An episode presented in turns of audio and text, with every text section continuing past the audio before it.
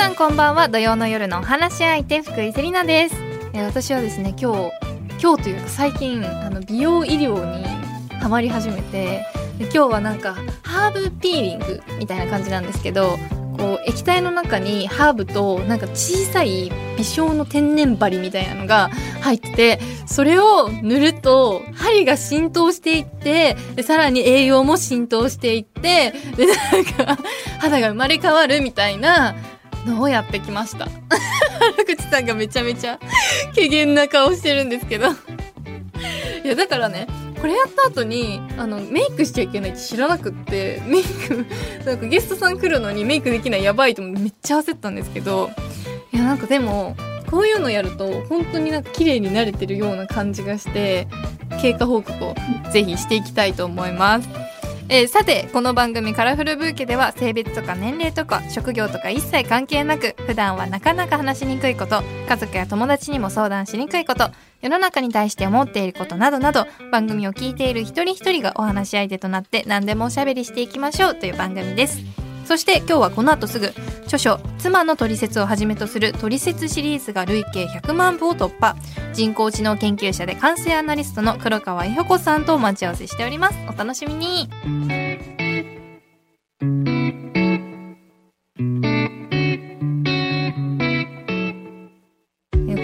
ほんまでっか TV に出演した際にさんまさんから塩ちゃんこというあだ名をつけられたそうなんですがこれはほんまでしょうか？そうなんですよ。これね私があの女性は、えー前々から楽しみにしてはい。でイベントが起こった後もそれを思い返すっていう、はい。あの時間の流れの中でこう一つの出来事を味わうのが好きなので、はい。そのいきなり明日どこどこ行こうって誘わずに、はい。あの梅雨が明けたら美味しいビール飲みに行こうとかあの寒くなったら塩ちゃんこ食べに行こうとか、はい。そうやって誘ってくださいって言ったんですね。はい。私の頭に浮かんだのがちょうどさ冬だったから、はい。あえっ、と梅雨が明けたら生ビール飲みに行こうって例を挙げた後にいや今12月じゃんと思って、はい。12月の例を挙げようと思って頭の中で考えたら塩ちゃんこしか出てこなくて そしたら小杉さんにはい。いろいろ例あるやろそうですね。お鍋とかでも。いろいろあるのになんで塩ちゃんこなんてみんなそこに食らいついて黒川先生が言った理論がよくわからなくなりましたって言われてそれ以降ねはい。何回か出たんですけど、い。ずっと塩ちゃんこでなんで塩ちゃんこになっちゃったんですか、はい、でも確かに塩ちゃんこなんで塩ちゃんこってなりますね。なんで塩ちゃんこやねんっていう。もうあの関西弁の芸人さんが一斉に集中放火してきて、い、や頭に浮かんだのが。ツッコミどこ見つけたみたいなはあはあみたいな感じですよね。言ったこと全員忘れてその話だけ残りましたいやねそうだったんですね、はい。い、やでも今の理論めちゃくちゃ共感しますそうでしめっょちゃ共感それでもう何度今まで付き合ってた彼氏と喧嘩したか、そうでしょ？私はこうやって楽しみにしてきた、来てるのに一個の予定をこうやって何度も楽しめてるのに、うん。なんかあなたはこう前日の夜に夜遅くまで飲んでお前は何なんだみたいな。本当よね。本当にお前は何なんだって言って何度喧嘩したことかっていう。そうそうその日の朝さ二日酔いとか来てさ、はい。い、やどういうことなの？そうなんですこのために私は髪もカットして、はい、ペディキュアもして、はい。白いサンダルも履いて、はい。白いサンダル。いや また突っ込まれそう。本当白サンダル白くなくてもいいよね。白くなくても白いいのにねサンダルって言われますねここまでしてここに来てるのにあなたってどういうことってなるよね、うん。なんかのついでみたいに来てそうななんですよ。気軽に考えないでよっていう。気持ちになりますよね。男子はもう本当にゴール思考型って言って、はい。もうゴールなので、はい。ディズニーランドに連れてったとかあそこがゴールなんですか？そう。小樽に連れて浅はか。のゴールなんだ？そうそう。実績 実績がゴールなのでそれそれで忘れちゃうわけじゃないですか、はい。でそこがやっぱりちょっと女性との温度差ですよね。いやー本当にそうです。そりゃあもう喧嘩にもなりますわっていうのはもう今の例だけでもわかりますね。で逆に男子はやろうと思ってたことの約束を、ああごめん明日はちょっとダメになっちゃったみたいなことに対して、はい。女性よりちょっとショックが大きいみたいです。あ腹立ちが大きいみたいですよ。そうなんですか？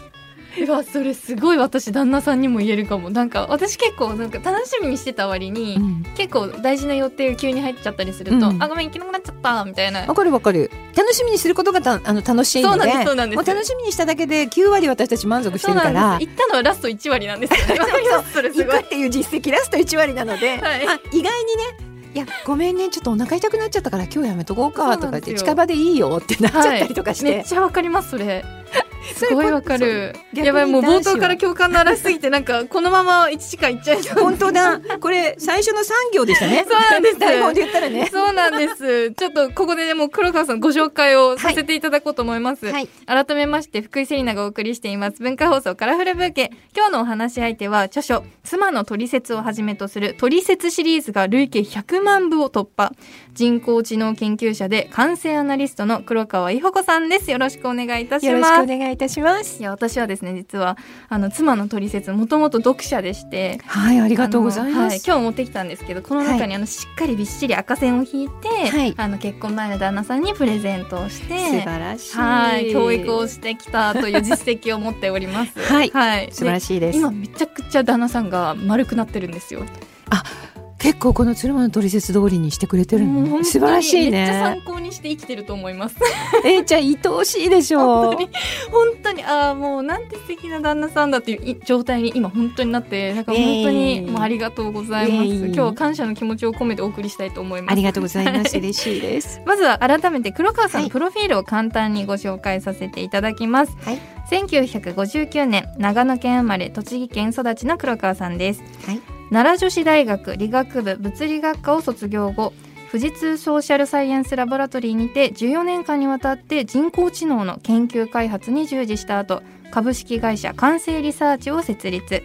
人と人工知能の対話研究の立場からコミュニケーションサイエンスの新領域を開いた完成研究の第一人者であり脳の気分を読み解くスペシャリスト完成アナリストとして幅広い分野で活躍されています。いやもうなんか脳の構造とか完成リサーチだってすごく興味津々な感じの単語がたくさんあるんですけども、うん。まずこう、うん。奈良女子大学理学部物理学科を卒業されたということで、はい。この理系の道に進もうと思った理由っていうのは？私ね実はね、はい。文系から利転してるんですよ。あそうなんはい、ですか、高校1年までははい。文学部に行くつもりだったんですけえど、えまあちょっと利転しまして。えそのこう利転しようって思ったきっかけは何だったんですか、私ね文学部に行きたかった理由が、まあ、自分の名前なんですけど、はい。私の名前ってイホコって言うんですけどそうですねもうはいイホコって発音すると横隔膜が上がりきって、まあ、息が抜けちゃうのではい私の母が私を叱ったりするときに「イホコイホコは全く」って2つ言うとヘトヘトになって一回深呼吸するんですよ。でそれで結構怒りがなんかボルテージが下がるのね。ええ。でところがうちの弟が健吾って言うんですけどはい。これ健吾は2回言うと怒りのボルテージ上がるんですよ。下腹に力が入って。面白い。確かに剣豪ってなんかすごい物投げたくなりますね体に力入るでしょ剣豪って。でなんか母は別に叱るトーンじゃない。なんか声をかけようと思って「健吾」って言うとなんか下腹に力が入っちゃって「宿題やったの?」とか結構きつい言葉が後に来るんですよ。え剣豪かわいそうに。そうそう。それで私得だなと思ってたので、はい。あのこの世にはそういうちょっとこう人のねこう気持ちをほどいちゃう名前と凛々しい名前ってあるなって。でこういうことをどっかで勉強できるのかしらと思ったらはい。まあまああの国語の先生がそんな研究文学部にはないって言われて。えー、そうえなんね、なんだろうじゃあどこでやればいいのって途方に暮れていた時にはい。目の前に現れた物理の先生が当時のダスティン・ホフマンだからもう40数年前ですからね、えええ若い頃のダスティンダスティンホフホフマンですけど、はい。そっくりの独身の先生えで、ええ。物理学科を目指せば毎日この先生のところに質問に行けると思って。いやだから先生がハンサムだったからですよ。あそうなんですね、もう先生がハンサムだしこの名前の研究ももしかしたらできるかもしれない。一石二鳥じゃんみたいそう。なだって口の中で起こるまあだからまあ今言えば物理効果なので、はい。いやこれ物理効果だよね。じゃあ物理学科に行けばいいじゃんみたいな。すごい。名前からそうなるんですね。でもね一番の理由は先生がハンサムだったから、大事ですね。でその後富士通ソーシャルサイエンスラボラトリーにて14年間にわたって人工知能の研究開発をされたということで、人工知能の研究が今で言うともううん。AI ってもうすごくこう有名というかはい。今からも AI だ AI だっていうふうに言われてますけど、うん。具体的にこうどういう研究をされてたんですか、1983年なんですね。私が入社した年、ええ。この年は私たちの業界でこの国の AI 元年と言われていてえ。ー21世紀を目指してね、はい。まだ当時20世紀ですから。そうそうです。そう、ねはい。21世紀を目指して新しいコンピューターの開発がはい。あのこの国の国産コンピューターメーカー全社がこの年一斉に始めたんです。あそそうなんですか。時の通産省の温度取りで。前から始まってたんですね。はい。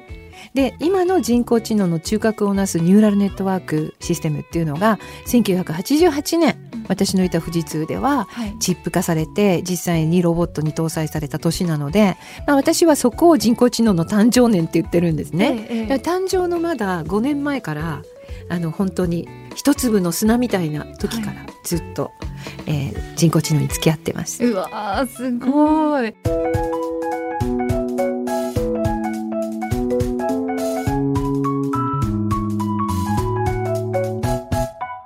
福井セリナがお送りしています文化放送カラフルブーケ。引き続き脳の気分を読み解くスペシャリスト人工知能研究者で感性アナリストの黒川伊保子さんにお話を伺っていきます。よろしくお願いいたします。えさて黒川さんはこれまでたくさんの著書を持たれていて、うん。え恋愛の夫婦のなどの脳科学の本を経て2018年には妻の取説私のあの愛読している本がベストセラーに、はい、なりました、やっぱりこの男女間や夫婦間の感性の違いをテーマにした著書が多いと思うんですが、うん。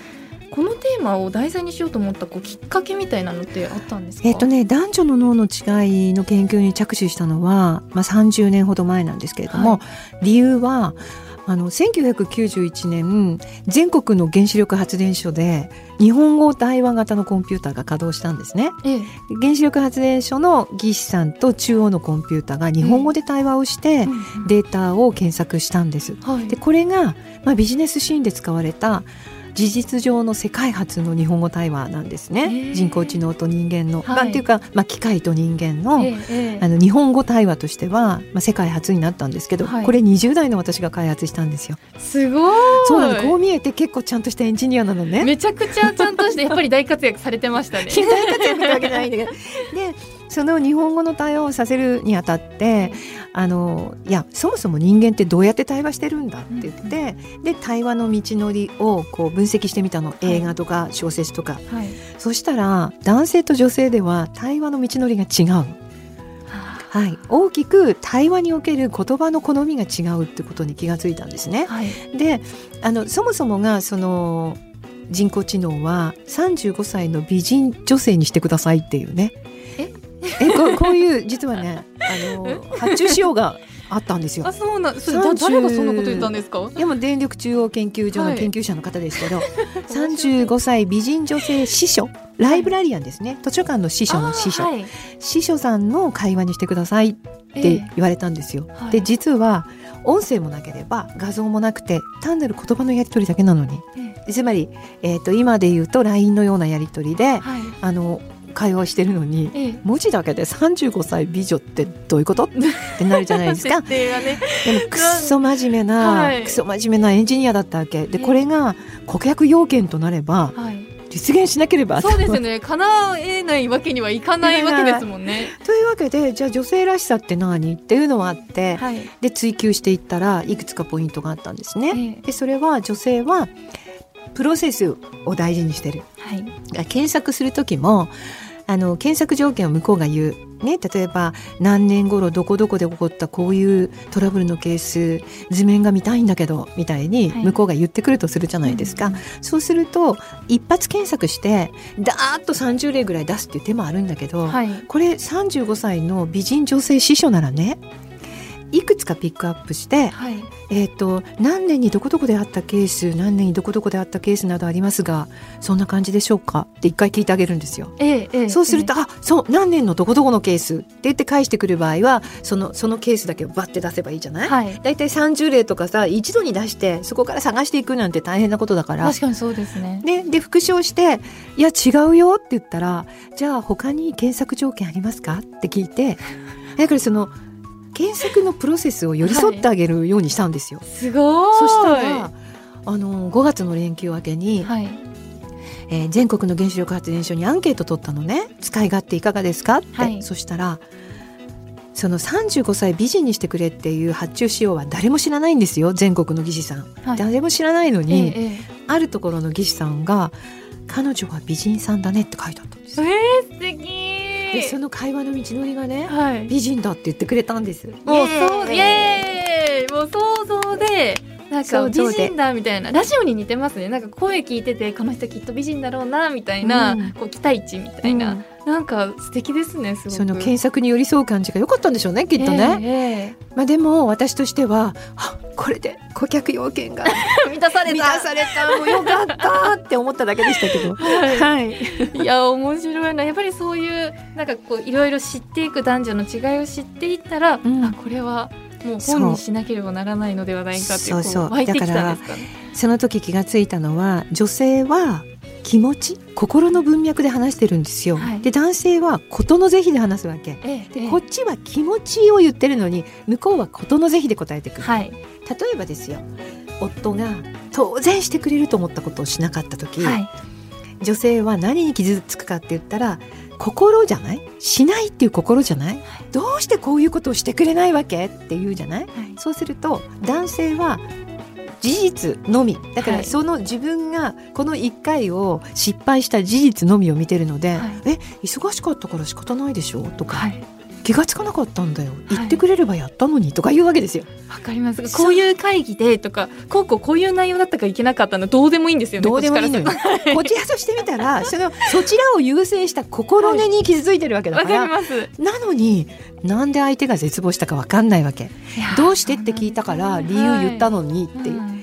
で私はいつも男子の皆様に言うのはねあなたは心を責められてるのに事実だけ答えたでしょって、うんうん違う違う。しなかった事実に言及するんじゃなくて気がつかなかった気持ちはい。ね他を優先してしまった気持ちを謝らなきゃ。はい。気がつかなくてごめんねとか悲しい思いさせたねってそっちを気持ちに謝るのよ、そうなんですよ。しなかった事実じゃはいなくて、い。やもうめちゃくちゃ分かりすぎてそれがあの妻の取説読んでた時に、もう共感しかな共感の嵐が止まらなすぎて もうこれはもうちゃんと線を引いてこれが私の気持ちなんだっていうのをもう今旦那さんに知らしめてやろうと思ってもう線を引いてプレゼントしたわけですよ。ね。いいことですいやよね本当にでもやっぱ目から鱗だったみたいでだから共感とか、うん。まあ、共感して何になるのみたいな感じなわけじゃないですか、うん向こうからしたら、うん。共感の大切さを分かってなかったっていうのを彼は反省したらしく。あ今とっても悪くな丸くなってるわけですよ。素晴らしい素晴らしい。すごいですよね。共感してくれたら私たちストレスがねそうなんですよ。なくなるからそれが大事なわけじゃないですか、はい。そうそう妻の取説は実は、えっと2018年出させていただいて、えこの度2022年の暮れにね秋にあの夫婦の取説決定版っていうのを書いたの、はい。でそれは2人で読めるように書いたんですよ、えええでそれを読んだ方がこれ2人で読んだらネタバレしてますよねって言うの、あはい。ネタバレしてるよね。ええお互いやってることがねやってることが、はい、でもね女子はネタバレしてても嬉しくない？いやもちろんです。ね？だからいや私のためにこうなんて言うんだろうあれをやってくれたんだって。こう行動を改めてくれてるんだっていう愛しさですよね。でしょ？あの書いてあったことをやってくれたんだねみうんたいな、やってくれたんだもうそれ感動ですよね。はいはい、だから皆さんにぜひこれを読んで、うん。こううまくいってない方とかもねこれを読んでぜひこううまくいくように頑張ってほしいなっていうふうに思うんですけど、なんか同じ人間で例えば、まあ、同じお母さんからも男の子女の子生まれるわけじゃないですか、うん。こんなに脳みそのなんか違うんだって。そうですね。あのねです。フルスペックは一緒です。あフルスペック容量一緒。フルスペックは一緒なので、は意図的に使うことにおいては、はい。男性と女性全くどちらも遜色はないんですね、えええだから例えばだ女性にだって戦闘機乗りがいて、はい。めちゃくちゃ優秀だったりするわえけじゃない、え。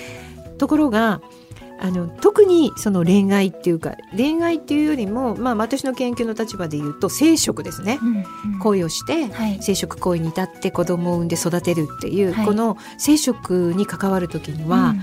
あの男性と女性が全く違う場所を使います。とっさに。やっぱりそうなんだ。とっさに違う場所を使う使うから、はい。お互いに同じのを持ってるにもかかわらず、はい。とっさの瞬間に言ってほしい言葉と言ってやりたい言葉が正反対になっちゃうんですよ悲しい事実ですけどでもそうやってバランスをとってるんですよねきっと。だから例えば女性が「今日こんなことがあって本当に嫌だった」って言った時、うん男性って「いやそれさ君も早めにノーって言えばよかったんじゃないの?」とか言って、アドバイスをくれるんだけど、ええ。女子は「分かるよ大変だったね」って言ってもらいたいだけ、まあ一心じゃないですか。だからアドバイスもらわれたらなんかまた否定された気持ちになってそうそう。そうアドバイスって結局のところ私が悪いのねって話じゃない？うんそうですよねそうですよね。お前が悪いって言ってるのと変わらないないって言ってほしいんですよね。悪くないって言ってほしい。そんなことがあったんだ君悪くないよって言ってほしいのに。言ってほしいじゃない、はい。なのにあの君はこうすればよかったんだよって言ってくるのは、その目の前の愛しい人を一瞬でも早く救いたいからなんですよ。優しい。実は。本当に。カチンと来てるけどカチンと来てるけど本当優しさなんですね。本当は。だから男性って、はい。その辺のお姉ちゃんにははい。優しくできるの。そっかいや適当で君いいから。そうそう。あうん君は悪くないよ。大丈夫大丈夫。ってその辺のお姉ちゃんには言えるのに。確かに言ってそうですねはい。妻にはいや君はこうすればよかったんだ。よこっちの方が実は真剣な愛なんだけど女性にしてみれば余計なお世話じゃない？難しい。アドバイスなんかもらわなくたってやるべきことは分かってるんだから、はい。あなたがすべきなのはそんなことしなくていいよ君は。君は正しいもんっていうのがあなたの役割なのに。間違いないです。それしか求めてないですむしろ、ね。それがね分かんなくなっちゃうのねお互いにそうなんですよね。ねでもそれを夫婦の取説を読めばわかるんですもんね、わかります。はい、なのでこの後はね夫婦の取説のことを深く深くお話聞いていきたいと思います、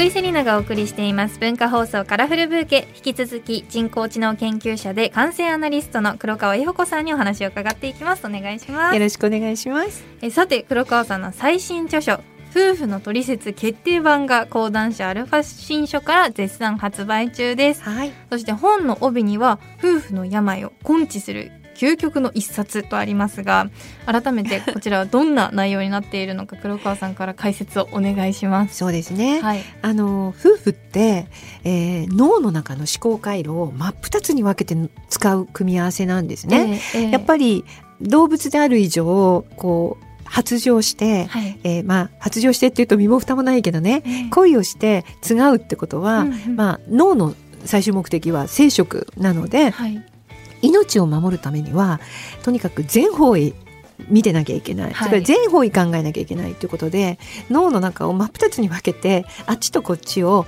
持ち合う二人なんですよ。はいなので全く違う考え方をしええ感じ方をし、はいえーしていくんですね。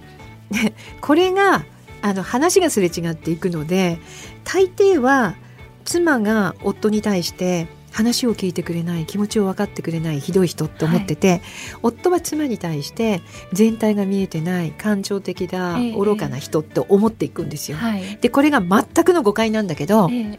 脳の使い方があの対極になってるからですね。うんうん。ね例えば子供が具合悪そうにして急にご飯も食べないみたいな時に、ええ。その多くの女性が、まあ、これ実は男男女が反転してるケースもあるんですけど、反転してると実は反対の人と結婚してるからあ結局夫婦って。女性がちょっと男性っぽい脳の場合は、男性が女性脳っぽいことをしている。はい。夫婦は大抵逆なんですけど、ええ。まあまあ大抵の女性はこういうその子供が急に具合悪くなったって言ったらその事のいきさつを反数していくんですね。はい。そういえば夕べお風呂上がりにリンゴジュースあげた時に嫌がってたよねって、とかそういえば3日ほど前保育園で下のクラスに手足口病出たって聞いたけどあれじゃない？とか言ってはい。気がついていったりとかするわけ。で一方あの男性の方は今目の前の客観性事実をつかんですぐに行動しようっていう回路を使うので、はい。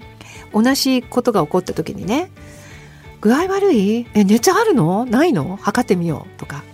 ところであそこの小児科今日の午後やってたっけ？調べてみるっていう方になるわけですよ、ええええ。でもそういう二人がペアになって命を守ってるわけなんだけど、はいめちゃくちゃ効率的ですよね。効率的でしょ？はい。ところが話がすれ違っていくわけ。先週うちの孫がね1歳になったんだけど、はい。その前の週えにえ。育児書通りまあ大体1歳の頃に突発性発疹っていうのに皆さんかかるんですよ。はい。でこれはいきなり熱が出て他に何の症状もないの。咳もない鼻水も出ないお腹も壊してないのにいきなり熱が出て、はい。で2日して全身に発疹が出るっていうね、ええ。症状なんですけど、はい。まあいきなり熱が出たわけ。でその熱が出た時にもう触って熱いなってなった時に私と嫁ちゃんはそういえばさ今朝ちょっと寝起き具合あの機嫌悪かった気がするけどどう思う？ってうんそうね。でもご飯ちゃんと食べてたよ。そうよね。って私と嫁ちゃんは言うんですよ。はい。その隣で息子とあの夫つまりパパとじいじがはい「体温計どこだ?」とか言ってるわけ。はい。え体温計も今うるさいからって言ったら、体温計何より大事だろう？って二人が言ってるうるさいってばみたいになってこうやって物の感じ方が違うと、ええ。あの話はすれ違っていくんですよね。いや確かにそれお互いがやるべきことをやってるけど、うん。なんで今それをやるんだっていうことにお互いで喧嘩になっちゃうわけですね。ってなんで今それを言うの話なんですよね。間違いない。なんでそこもう後でいいじゃんとか。そう。なんでそれを先にやるとかそう。そういうこうすれ違いみたいなのたくさんありますね。ありますあります、はい。向こうからもあるみたいだけどね、ええでもこっちからもあるでしょ、でそういうすれ違いを私は夫婦の病って呼んでるんだけど、ええ。それを根治します。もう根本からはい。治療するための一冊で、対症療法ではなく根本的に治療してくれるわけですはい。ね。でお互いの脳の中で何が起こってるか。えで実は誰もがその2つの思考回路を持ってて、えはい。とっさに分かれるんだけど、うん。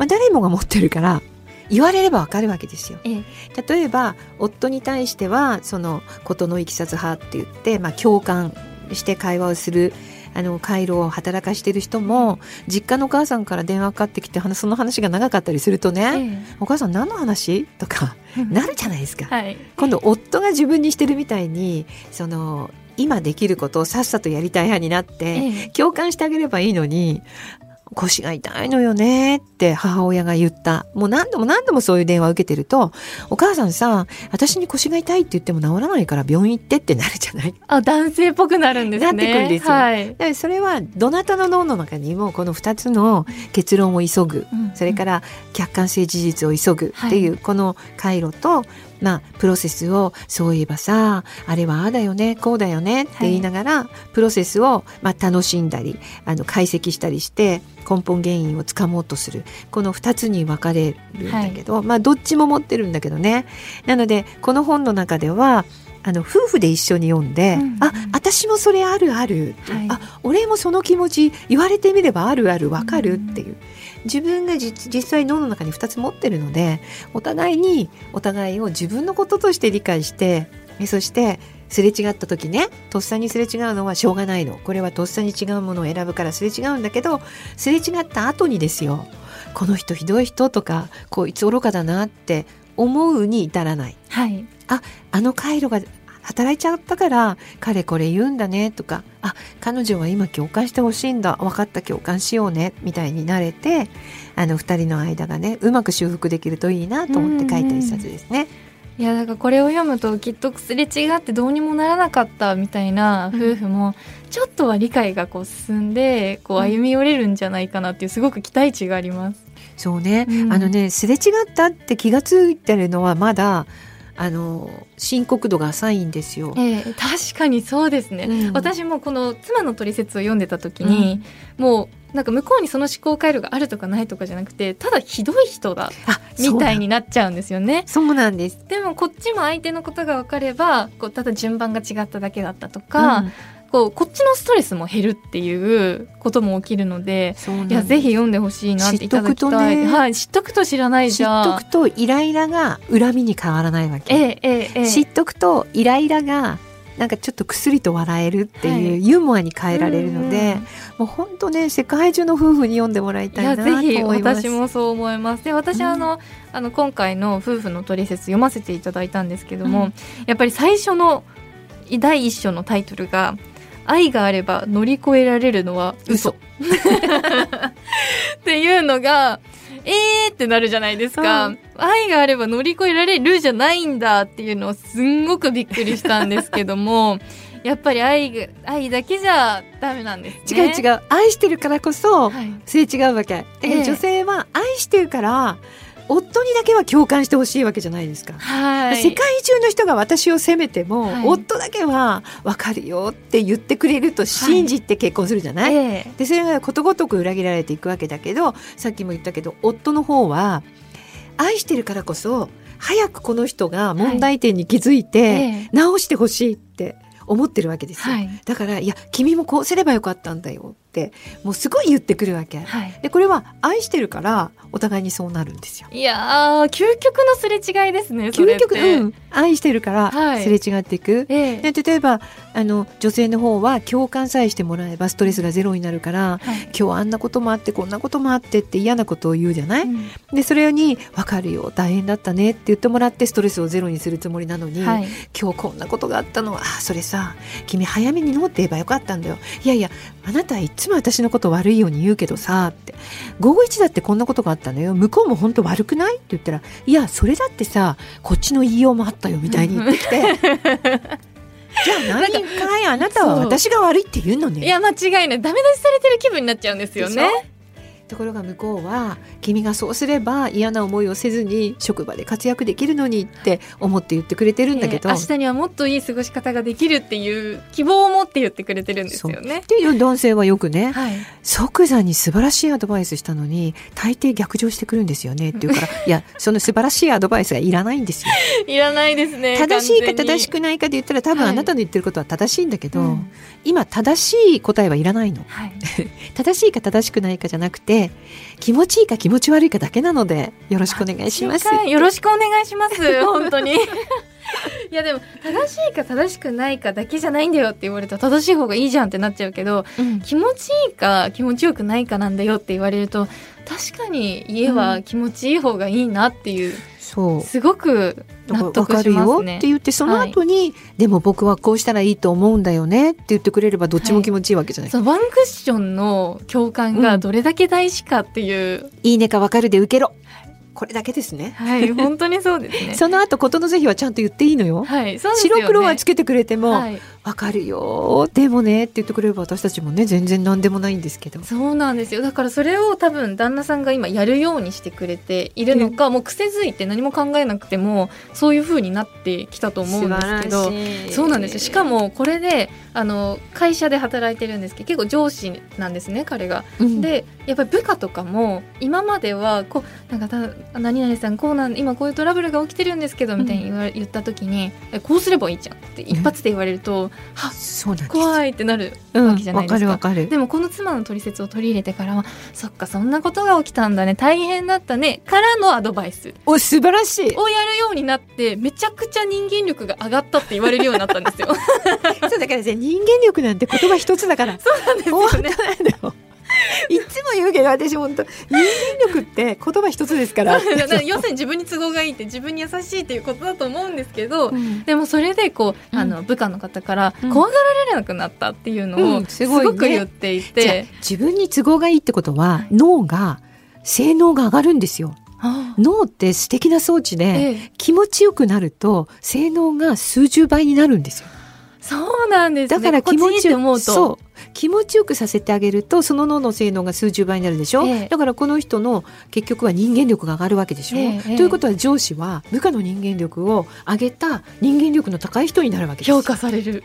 言葉一つだけどね。はい。でもそうなんです。いや本当にそういうことが起きてて、うん。これは夫婦間のこの本だけれども全然違うよともう人生が変わってくる内容なんだよと私はお知らせしたいです皆さんに。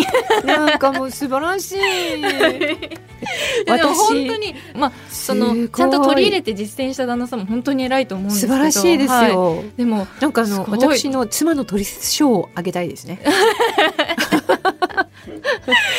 本当に。すごい。いやなんか素敵だなと思ってぜひなんかこう、まあ、女性の皆さんもなんかこのいろいろ変えていったりとか、うん。フィックスしていくのも大事ですけど旦那さんの側の人もこれを読んでくれたらいろいろとこう見方が変わってくるんじゃないかなそうですよね、はい、やっぱり世の中半分女性なので半分をね理解しておくのってすごく大事なんじゃないかなって思いました。もう本当ありがとうございいやます。いやいやいや、私が感動してます。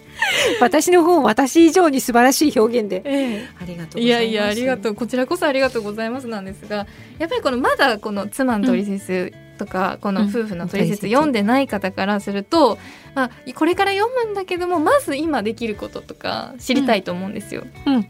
あのね、はい。私はもう本当に会話ってコミュニケーションってえーっと人の言ったことこれがまあ妻であろうと夫であろうと子供であろうと、はい。それから部下であろうと同僚であろうと上司であろうとだけど人の言ったことはもう共感で受ける。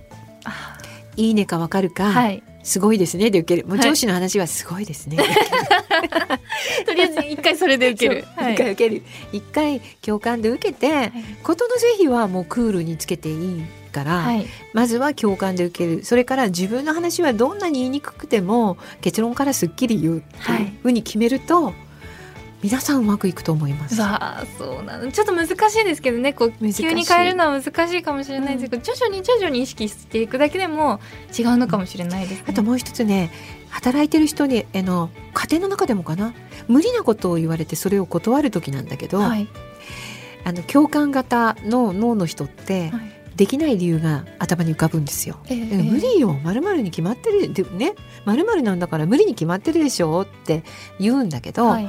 実は問題解決型っていう男性が使う脳って、はい。あのできることから言うんですよ。ええ。で例えば今日悪いけどこれ残業して仕上げてくれないって無理を言われた時に、はい。共感型の脳の方は「え無理ですよ。今日早く帰るって家族に約束しちゃったんだから勘弁してください」ってなるんだけどこれが問題解決型の脳だとはい。今日ですか？そうですね。30分だけできるから明日の朝早く来てやりますよって言えるんですよ。あーすごい。できる、仕事できるでしょ？ですね。でこれは実は一つの脳でつまり同じ人が回路を共感型の回路を立ち上げると「えー、無理ですよ」って言っちゃうの。はい、で問題解決型を立ち上げると「え今日できるのは15分だけだけどでも15分でできることするね」ってできるわけ。はい、で職場では絶対にこっちの方ができる人に見えるから。間違いないですね。今ね。聞いただけでも違いますもんね。そう。あと家族の会話もできることから言ってあげると喧嘩が少ないです。うん。それ無理だよじゃなくて「えじゃあさあ例えばお風呂掃除して」って言ったら「い。やこの後僕あのね例えばネット会議があって無理だけど、うん。でもシュッシュだけしてあげるね」って「後でありが流して」たい。とか優しいってなりますね。なんかさ家族の会話をこの無理ちょっと無理なこと言われた時に、はい。できることを一部だけでもやるっていうふうにすると、はい。またこれも素敵うな。わーすぐ今日からできますね。うん今日からできる。うわ皆さんぜひこれすごいなんかこう自分が言われたところを想像するとうわ確かになんかちょっとでもやってくれたらわ逆にそんな忙しいのにやってくれるんだ、優しいってなって愛おしくなります。そうだよね。これはい。やって、無理だよじゃなくて、はい。これやってえ全部はできないけどさこれこっちだけやっとくねって言って、はい君ここだけやってねってそういう二人になりたいよね。素敵です。皆さんね、ぜひ今日からできること試してみてくださいはい試してみて、その後に妻の取説、夫婦の取説読んでみてください。ありがとうございます。えさて、たくさんお話ししていたら残念ながらそろそろお別れの時間となってしまいました。最後に今日黒川さんが感じたことなどを花言葉にして番組で素敵な花言葉のブーケを作りたいのですがお言葉いただいてもよろしいでしょうか、はい、まずその今日感じたこと素直なことを言ったらもう本当にセリナさんの感性の豊かさに心打たれました。いやいやいやいやもう多分私はもう世の中の女性の意見を代弁しているというそんな感じな気がします。いやいやもう本当にあの本を書くってすごく孤独な作業なので、えあのこうやって読んでくださる方がいてあの作業をしてよかったなってなんか思うくらい、はい。今日はあの著者として本当に嬉しかったです。まずはそれ言いたいです。ありがとうございます。こちらこそありがとうございます。そして花言葉として残すのならば、えー大切な人の話はいいねか分かるで受けると覚悟を決めろ 最後のねお話を、はい、もうカラフルブーケの花言葉というよりはもうアドバイス一言アドバイスですね。一言アドバイスですね でも本当にそれをやるだけでもきっと違うんですよね。違いますはい。はい、なのでぜひ皆さんやってみて、あの素敵なね。でもそんな花言葉の花が一本あったらいいねですね。それをね渡すはい。あの私がやったこととほぼ一緒ですね。この赤線を引いて渡す。共感すると覚悟を決めろ でもそれぐらいの意気込みでいいんですよね。はいはい。そうです、うんそれぐらいの意気込みで女性の方もあの大切なパートナーに、はい。私はそういう気持ちなのって伝えるっていうのも大事かなと思います。言わなきゃ伝わらないですね。言わなきゃ伝わらないです。あとは、まあ、夫婦の取説を二人で読んでいただく。はい、ぜひ皆さんあの夫婦の取説読んでみてください。えー黒川さんからいただいた花言葉しっかりとカラフルブーケに束ねていきます。えーさあそしてお知らせなどございますでしょうか？そうですね。あの、今のところはもう私は本当にこの夫婦の取説を、はい。あの、ぜひいろんな方に読んでいただきたいという思いで。えーはい。ぜひ皆さん読んでみてほしいですし、あの共感してストレス発散になります。はい、ぜひ皆さん読んでみてください。というわけで黒川さん今日はありがとうございました。ありがとうございましたたぜひお話ししましょう